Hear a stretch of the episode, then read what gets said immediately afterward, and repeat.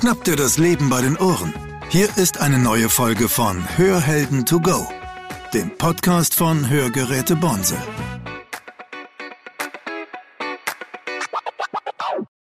Hallo, mein Name ist Claudia Dreher, Moderatorin bei Hörhelden to go und ich bin heute in Wiesbaden und spreche mit zwei ganz liebe Kolleginnen, mit der Natalie und der Johanna, ihres Zeichens Hörakustikerinnen und auch schwerhörig. Da fängt jetzt schon mein erstes Thema an, das frage ich euch beide mal. Bezeichnet ihr euch als schwerhörige Menschen oder habt, sagt ihr von euch, ich habe eine Schwerhörigkeit oder wie redet ihr über das Thema mit den Ohren und den Hörgeräten? Also ich gehe da ganz offen mit um. Also sehr, sehr schnell auch wenn ich jemanden kennenlerne, dass ich äh, den darauf hinweise. Äh, es gibt immer Situationen, wo man ähm, nachfragen muss oder eine falsche Antwort gibt oder äh, für Außenstehende vielleicht merkwürdig äh, drüber kommt. Von daher ähm, erwähne ich das eigentlich relativ schnell und sage, ich bin schwerhörig oder ich höre schlecht. Mhm. Wie machst du das?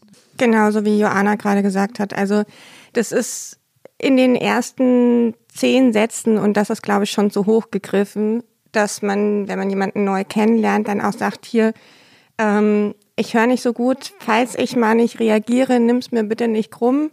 Dann einfach entweder nochmal antippen oder einfach lauter sagen, hängt damit zusammen, dass nicht immer alles aus allen Richtungen ankommt.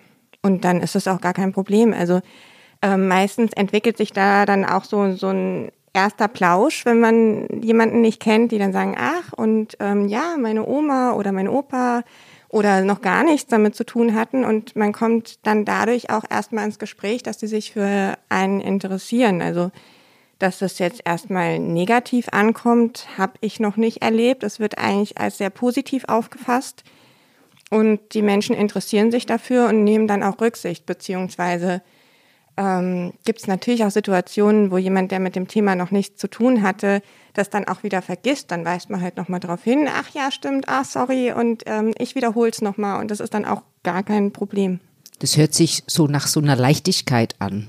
Ja. Super, finde ich total klasse. Und was ich jetzt so, wenn ich zuhöre, mitkriege, ist diese Idee, nicht nur zu sagen, ich bin schwerhörig, sondern das zu verpacken mit einer Arbeitsanweisung, das finde ich oberschlau. Was hast denn du da für Erfahrungen gemacht, Johanna, mit solchen Arbeitsanweisungen? Ja, ganz genauso. Ich habe ja meine Haare auch oft zusammen und man sieht dann halt auch sehr deutlich, weil ich sie farbig trage mit Glitzersteinchen.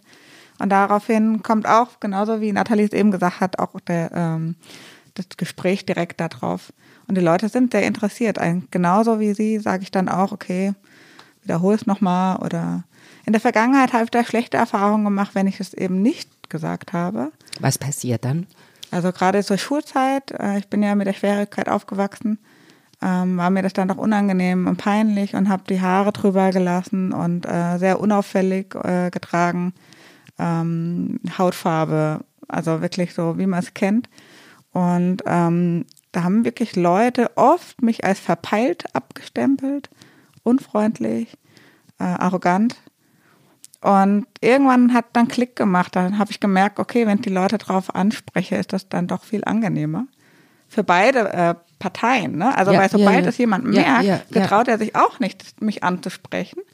Ähm, ich denke, das ist generell so bei Behinderungen, ne? dass einfach so eine, so eine, ähm, ja, so eine Hemmung da ist.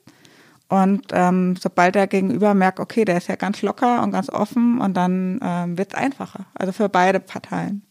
Jetzt habe ich jetzt noch mal hingehört äh, bei dem Begriff arrogant und oder verpeilt. Wie erklärst du dir diesen Eindruck, den jemand von außen hat vom Menschen, wenn er nicht weiß, der ist schwerhörig? Ja, das kann ich nachvollziehen. Also ähm, wenn jemand gegrüßt wird und der grüßt nicht zurück, was ist das für ein Bild, ne? Ja. Oder ähm, gut, was Falsches zu sagen, ist vielleicht am Anfang erstmal nicht. Aber ähm, auf Dauer denken die Leute dann auch schon, okay, merkwürdig, ja. Ja, ja, ja, ja. Nathalie. Da kann ich gerade direkt nochmal einhaken. Also meine Eltern, gerade was das Grüßen anbelangt, haben früher zu hören bekommen, von Außenstehenden, ich sei nicht wohl erzogen, sie Ja. sollen doch einmal darauf achten, ich würde nicht grüßen. Ja. Und das waren dann meistens Situationen, wo jemand auf der anderen Straßenseite gelaufen ist und gerufen hat und ich es einfach nicht gehört habe und weitergegangen bin. Und halt dann eben in dem Moment auch nicht in meinem visuellen ähm, Aufnahmefokus gewesen ist, so dass ich dann äh, hätte reagieren können und mal winken können. Also das ist durchaus nachvollziehbar. Wenn die Menschen das dann nicht wissen, dann wird es falsch eingeschätzt, dass man nicht reagiert. Ja, ja. Jetzt sind wir ja schon an dem Punkt, ihr habt beide erzählt, Schule oder vielleicht sogar noch früher. Seit wann geht ihr beide denn mit ähm, Schwerhörigkeit um? Also seit dem wievielten Lebensjahr oder seit Ja, schwer zu sagen. Also Hörgeräte trage ich seit dem vierten Lebensjahr. Davor war das dann schon, aber bis das dann in, in die Gänge kam, da war ich dann schon vier. Habe dann auch schon viel Defizite gehabt in der Sprachentwicklung. Äh, musste viel ähm, Sprachtherapien, Logopädien und so weiter machen. Ähm, hatte aber das Glück, dass ich äh, viel Unterstützung hatte durch ähm, ambulante Betreuung von schwerhörigen Schulen, dass ich in eine Regelschule gehen konnte. Das war in den 80er Jahren nicht selbstverständlich, ähm, sodass ich ganz normal ähm, meinen Schulabschluss machen konnte mit Abitur. Nathalie, wie war das bei dir? Also meine Hörgeräte bekommen habe ich kurz vor der Einschulung. Ähm, da kam dann auch alles so ins Rollen. Es gibt ja dieses Vorstellungs- oder Einstellungsgespräch, wie- ich weiß jetzt nicht, wie man es genau nennt, bevor man in die Grundschule kommt. Mhm, Diese Voruntersuchung. Diese, Richtig. Und dabei ist dann aufgefallen, irgendwas stimmt nicht. Ähm, dass, es, dass ich nicht richtig reagiert habe, die Sprache nicht immer ganz deutlich war. Und dann sind die Untersuchungen losgegangen. Irgendwann vorher hat die Hörschädigung stattgefunden. Es ist nicht so direkt auf einen Zeitpunkt ähm, festzumachen. Meine Eltern sagen, es gab irgendwann mal den Punkt, da bin ich ruhiger geworden. Ich hätte vorher immer ganz viel erzählt und wäre aufmerksam gewesen und irgendwann bin ich einfach ruhiger geworden und war mehr für mich.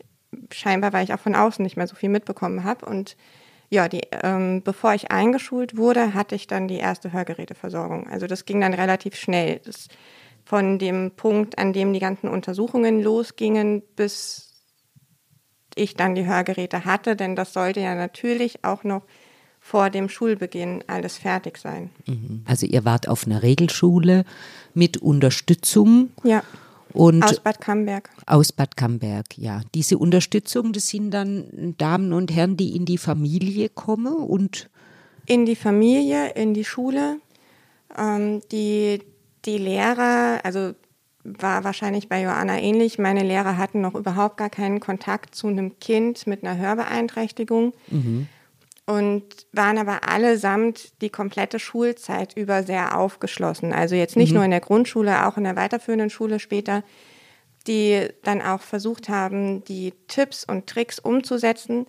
Was sehr wichtig war, war auch in der Grundschule das Gespräch mit den Mitschülern. Also, dass die auch direkt darauf hingewiesen worden sind, ähm, dass ich eben eine Hörminderung habe, dass das überhaupt nichts Schlimmes ist, was das denn, ich hatte zu dem Zeitpunkt beige Geräte, weil sie halt eben nicht in Farbe waren, aber ich hatte die kunterbunte Ohrstücke. Und ähm, da wurde erstmal erklärt, was das denn eigentlich ist, was ich da an meinen Ohren trage, dass es sein kann, dass ich halt nicht äh, direkt reagiere. Und dann kam auch von den Schülern direkt auch in der Grundschule immer die Unterstützung, gleich die Frage, hast du es verstanden? Soll ich es dir nochmal sagen? ach, wie Ähm. Zu Beginn der Grundschulzeit war es auch so, dass ich im Neubau war. Da war alles wunderbar, auch von der Akustik her. Und irgendwann sind wir dann umgezogen in den Altbau. Da haben wir dann eine Projektwoche draus gemacht, dass wir den Raum akustisch verbessert haben mit Vorhängen und Bildern und allem, was man so machen kann, damit es dann auch für mich wieder in Ordnung war, weil natürlich der Altbau mit der Akustik dann nicht mehr so optimal war, dadurch, dass es einfach auch geheilt hat. Aber spielerisch mit Projektwoche war das super. Toll, hört sich nach einer tolle Schule und auch tolle Betreuungsunterstützung ähm, an. Da fällt mir auch gerade noch was dazu ein. Ähm, das war bei uns auch so, dass dann extra in den Klassenraum äh, ein Teppichboden verlegt wurde. und die ganzen Lehrer immer am liebsten in diesem Raum äh, unterrichtet haben, weil es auch für die Lehrer und für die anderen Schüler äh, ja, ein Vorteil war, weil einfach jeder, auch Guthörende, ähm, sehr an, äh, angestrengt war. Ja. Ja. das weiß man, ne? dass äh, in der Schule die Raumakustik scheinbar auch für die Schulkarriere nicht nur für, für Kinder mit äh, Hörbeeinträchtigung, sondern überhaupt für alle Kinder mhm. ausschlaggebend ist. Ja. Und Gott sei Dank leben wir jetzt in einer Zeit, wo das auch architektonisch ähm, mit bedacht wird. Das war ja noch, ich glaube, zu eurer Zeit, obwohl ihr ja beide noch blutjung seid, nicht so. Ne?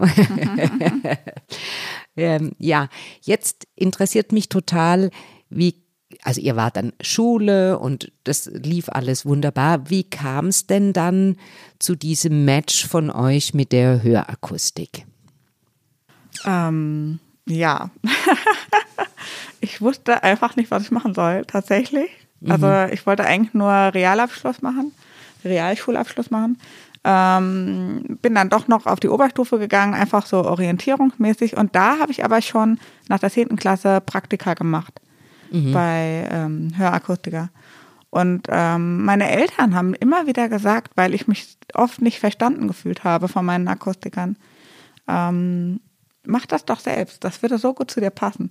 Und nach der 13. habe ich gedacht, okay, ich bewerbe mich jetzt einfach mal und zack, bumm, dann war es geschehen. Ja, dann äh, gab es keinen Weg zurück mehr und ähm, ich bin auch wirklich froh. Also es hat ähm, sowohl für meine Entwicklung, für meine persönliche Entwicklung, für meine äh, Identität sehr viel gebracht, diese Ausbildung, für mein Selbstbewusstsein ähm, und ähm, einfach auch diese, dieser Austausch mit den äh, Betroffenen ähm, ich merke einfach, dass sie sich auch selber verstanden fühlen und genau das wollte ich ja auch erreichen.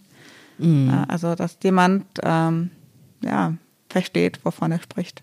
Du hast den Eindruck, da passiert sowas wie ja. Augenhöhe in, in der Dienstleistung oder im Anpassen von Hörgeräte genau. oder hm, das kann ich mir gut vorstellen. Nathalie, wie war denn das bei dir? Ziemlich ähnlich. Also nach der 10. Klasse hatte ich kurzweilig mal überlegt, hm, mache ich die Schule weiter, mache ich nicht weiter. Da kam das erste Mal so der Gedanke auf, warum nicht das Handicap zum Beruf machen. War mir dann immer ziemlich unsicher in der ganzen Sache und habe dann beschlossen, ich mache lieber nochmal die Oberstufe zu Ende. Und vielleicht habe ich ja dann nach weiteren drei Jahren eine Eingebung, was man beruflich machen könnte. Mhm. Ähm, die Eingebung kam nicht. Und dann habe ich gedacht, ich probiere es einfach mal aus. Und aus dem Ausprobieren, ja, ist dann der, der Werdegang entstanden, das Ganze bis zum Meister äh, weiterzumachen. Mhm. Genau. Also es war jetzt nicht geplant, dass ich sage, oh, ich will unbedingt Akustiker werden. Es ist halt einfach so passiert. Und der Gedanke aber, sich mit dem ja, mit dem eigenen Handicap, mit der Hörminderung auseinanderzusetzen, der hat sich gut angefühlt. Und mhm. genauso wie die Joanna auch sagt, ähm, die Akzeptanz und der selbstbewusste Umgang mit der Hörminderung, der ist tatsächlich in dem Maße, wie es heute ist, erst durch den Beruf, durch die Ausbildung, sogar noch mal ein Stück mehr bei der Meisterschule, weil da die ganzen Themen alle noch mal intensiver behandelt worden sind als während der Berufsschule. Da ist es alles erst passiert, dass ich mich so richtig mit dem Ganzen auseinandergesetzt habe und damit auch selbstbewusst umgehen kann und mich auch damit identifiziere. Mhm.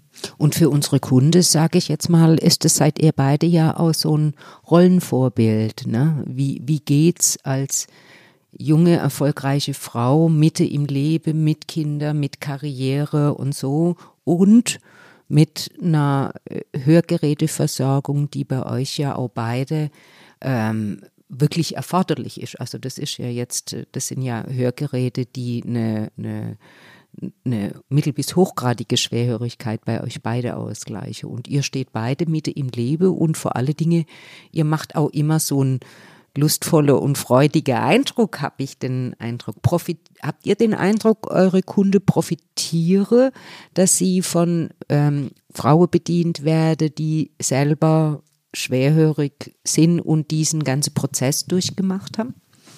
Ja, denke ich schon. Also äh, ich denke, für viele spielt es keine Rolle, weil äh, Kompetenz natürlich äh, noch wichtiger ist.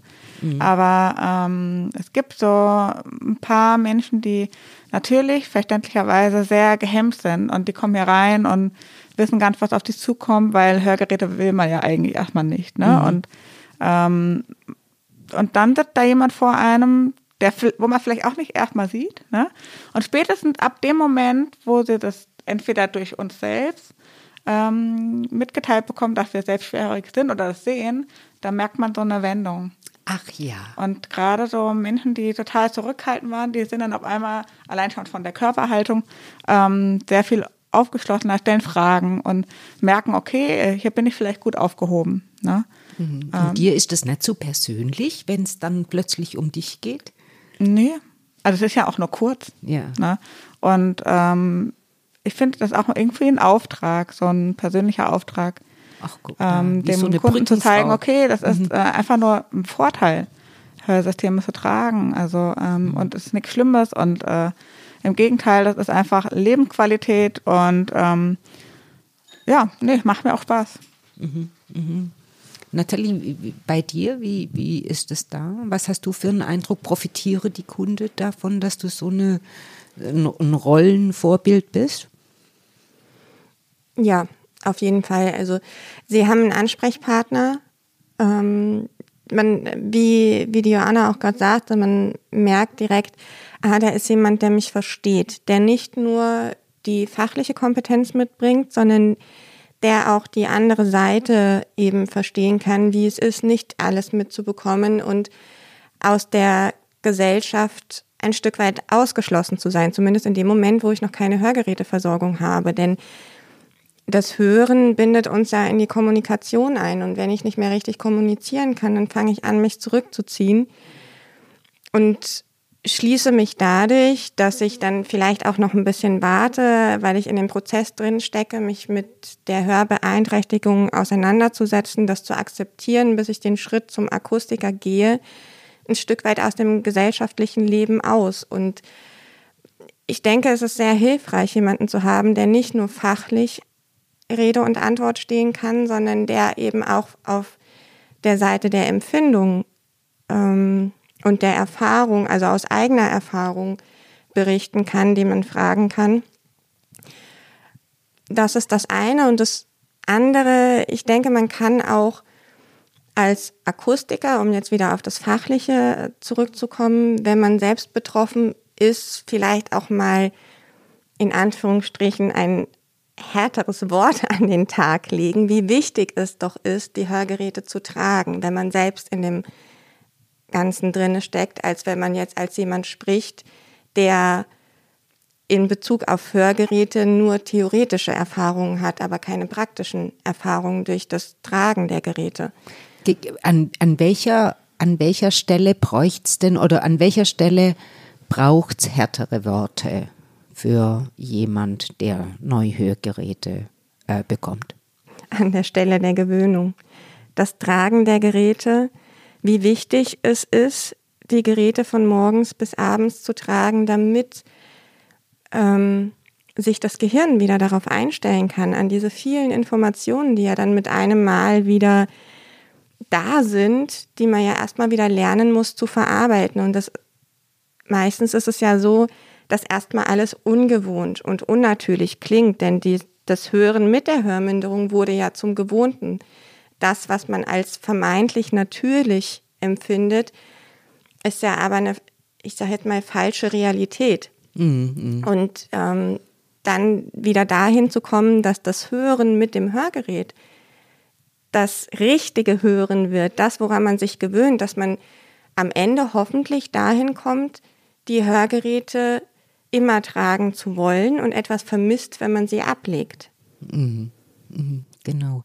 Jetzt gibt es ja also aus meiner Idee von Umgang mit schwerhörigen Menschen immer diese gleiche diesen gleichen Ansatz. Es ist schwierig, wenn, wenn viele Menschen um mich rum sind. Ich verstehe in geräuschvoller Situation nicht. Ähm, was empfehlt ihr da eure Kunde und vor allen Dingen, wie geht ihr denn persönlich eigentlich mit schwierigen Hörsituationen um? Also ich kann zum Beispiel zu den schwierigen Hörsituationen aus meinem persönlichen ähm, Umgang sagen, dass ich die Menschen drumherum auch wieder darauf hinweise, dass sie bitte einfach mich angucken, wenn sie mit mir sprechen, dass sie etwas lauter, vielleicht auch gerade wenn man auf einer Party ist oder so und drumherum Musik und andere Geräusche sind, dass sie dann etwas lauter mit mir sprechen, wie gesagt, mich angucken. Ähm, oder dass man dann vielleicht auch gerade mal aus dem Mittelpunkt dieses Geschehens einfach einen Schritt rausgeht, um leichter kommunizieren zu können.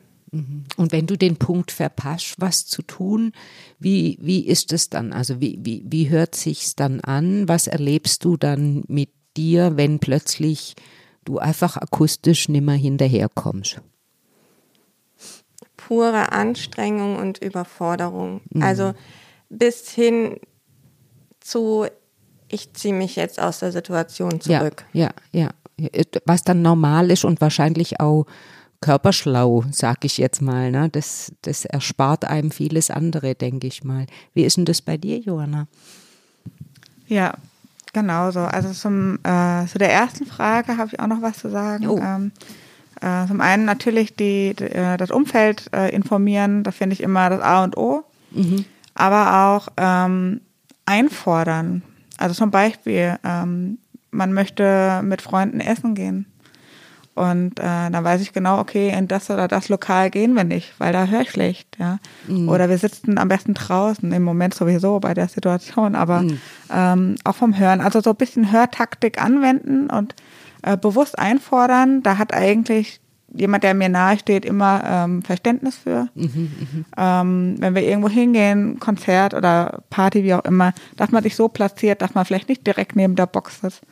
Ähm, das macht man aber, also ich mache das mittlerweile schon unterbewusst, auch mhm. wie ich mich setze. Ich habe auch ein gutes. Ohr, ein schlechtes Ohr.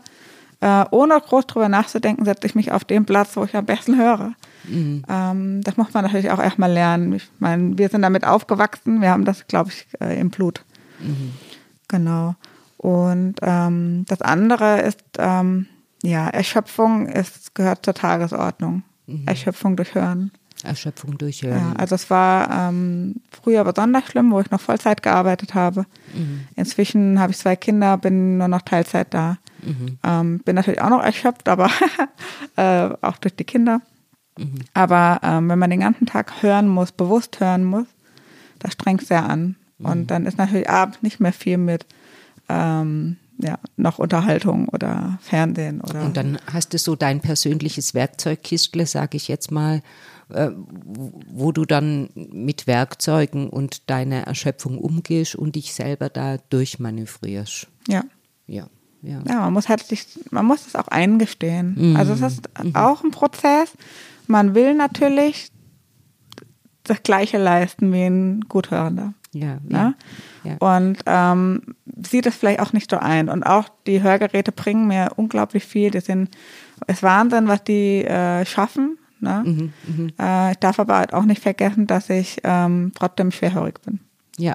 Ne? Also bleibt. die Hörgeräte machen mich nicht wieder zu einem Guthörenden. Mhm. Und äh, ich kenne meine Grenzen und ähm, sorge, dafür, sorge für meine Pausen, so gut es geht. Mhm. Ne?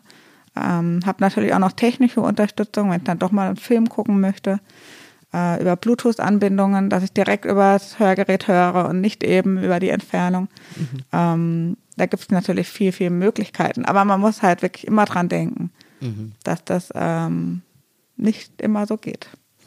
Ja.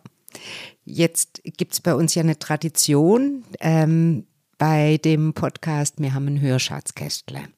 Und dieses Hörschatzkästle, äh, das ist so, ich sag mal so ein virtuelles Schatzkästle und da kann man Sachen reinlegen, entweder eine Empfehlung oder ein Hörprojekt oder äh, eine gute Idee oder sowas. Was würdest du, Johanna, für unsere Kunde oder für unsere Zuhörer in das Hörschatzkästle legen wollen? Die Nathalie legt was ins Hörschatzkästle. Genau. Ähm, ich lege einen Wunsch ins Hörschatzkästle.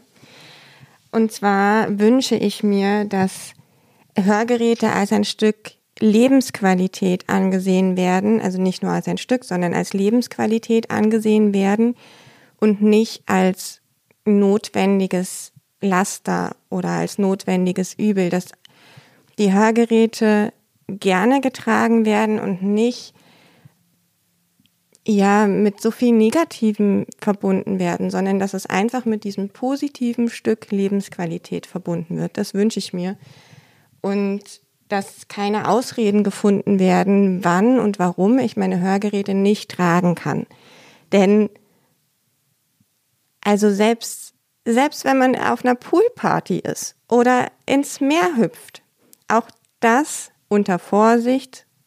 Man muss natürlich aufpassen, dass der Kopf oben bleibt, dass man nicht nass gespritzt wird, aber auch das ist keine Ausrede, dass ich die Hörgeräte an einem Tag am Strand nicht trage. Moment, Moment, Moment. Du, du, du sagst mit Hörgeräten ins Meer hüpfen? Ja. Ach, jetzt hör auf. Ernsthaft jetzt? Ja, man muss halt dann einfach bewusst, vielleicht sollte man das nicht bei starkem Wellengang machen, mhm. aber ich sag mal, wenn man ähm, nur mal eine Runde schwimmen möchte, mhm. dabei ist ja beim Brustschwimmen normalerweise der Kopf oben. Mhm. Ähm, da kommt ja dann kein Wasser an die Hörgeräte dran. Und mhm. Wenn man da vorsichtig ist, dann ist auch das kein Grund, sie auszuziehen und dann an einem kompletten Tag am Strand vielleicht womöglich nicht mit den Freunden oder der Familie sich gut unterhalten zu können und wieder angestrengt zu sein wenn man natürlich Angst davor hat, zu sagen, nee, also mehr, das ist mir jetzt alles, das ist mir zu Yoga, da kommt dann vielleicht doch mal eine Welle. Völlig verständlich, denn Technik und Wasser verträgt sich ja bekanntlich nicht so gut. Mhm. Aber trotzdem kann ich sie ja am Strand anziehen, mhm. wenn ich ähm, mit meiner Familie oder meinen Freunden zusammen auf der Decke sitze und mich unterhalte. Einfacher ist das Ganze natürlich in so einem klassischen Gartenpool. Ne? Wenn man dann das Wasser vielleicht nur bis zur, bis zur Hüfte oder bis zu den Schultern hat und da drin stehen kann und ähm, deine Freunde und Familie darauf hinweist, bitte spritzt mich nicht nass und tunkt mich nicht unter Wasser, dann funktioniert auch das sehr gut. Es hört sich an, wie wenn du aus Erfahrung sprichst. Also du ja. gehst in den Pool und ins Meer mit Hörgeräte. So ist es, Geil. so ja. ist es. Oh. Denn ich möchte nicht verzichten. Ich möchte nicht aus dem ähm, Geschehen aussteigen. Und genau das mache ich, wenn ich die Hörgeräte ablege. Dann steige ich aus dem Geschehen aus. Dann kann ich mich nicht mehr mit meiner Freundin, mit der ich gerade ähm, im Pool plansche, weiter so unbeschwert unterhalten. Dann wird es einfach anstrengend. Und wenn es doch so einfach ist, ihr einfach nur zu sagen, bitte jetzt nicht nachspritzen ähm, oder unter Wasser tunken, dann lasse ich sie doch an und kann aber an, der, an dem Geschehen weiter teilhaben. Ja, super Idee. Super Hörschatzkästle. Johanna, hast du was fürs Hörschatzkästle? Ähm, ich würde eine ganz große Portion Mut reinpacken. Ja. Ähm, man hat nichts zu verlieren. Also wirklich, äh, und wenn nur für eine Ausprobe ist, also einfach zum Akustiker gehen, ähm, den Hörtest machen, mal reinhören. Weil ich würde mal sagen, so 98 Prozent aller Mutigen, äh, die sind dann einfach positiv überrascht ja, und fragen sich dann, warum habe ich nicht vorher schon? Und haben Jahre ins äh, Land ziehen lassen. Also einfach mutig sein und äh, wenn es doch nicht ist, dann ist auch okay. Also unverbindlich ausprobieren. Und den Mut, den haben wir jetzt ja auch bei euch beide erlebt. Vielen, vielen Dank für das wunder, wunderschöne Gespräch, das mutige und vor allen Dingen sehr offene und ehrliche Gespräch, äh, wo ihr auch von euch selber äh, so viel gezeigt habt. Ich bedanke mich und ähm, ich drücke euch weiterhin die Daumen und wünsche euch wirklich viel Mut und viel Wellegang Nein, kein Wellegang, viel mehr. So machen wir es. So Danke für die Einladung. Ja, sehr gern. Hat Spaß gemacht. Ja, wunderbar. Dankeschön. Ja.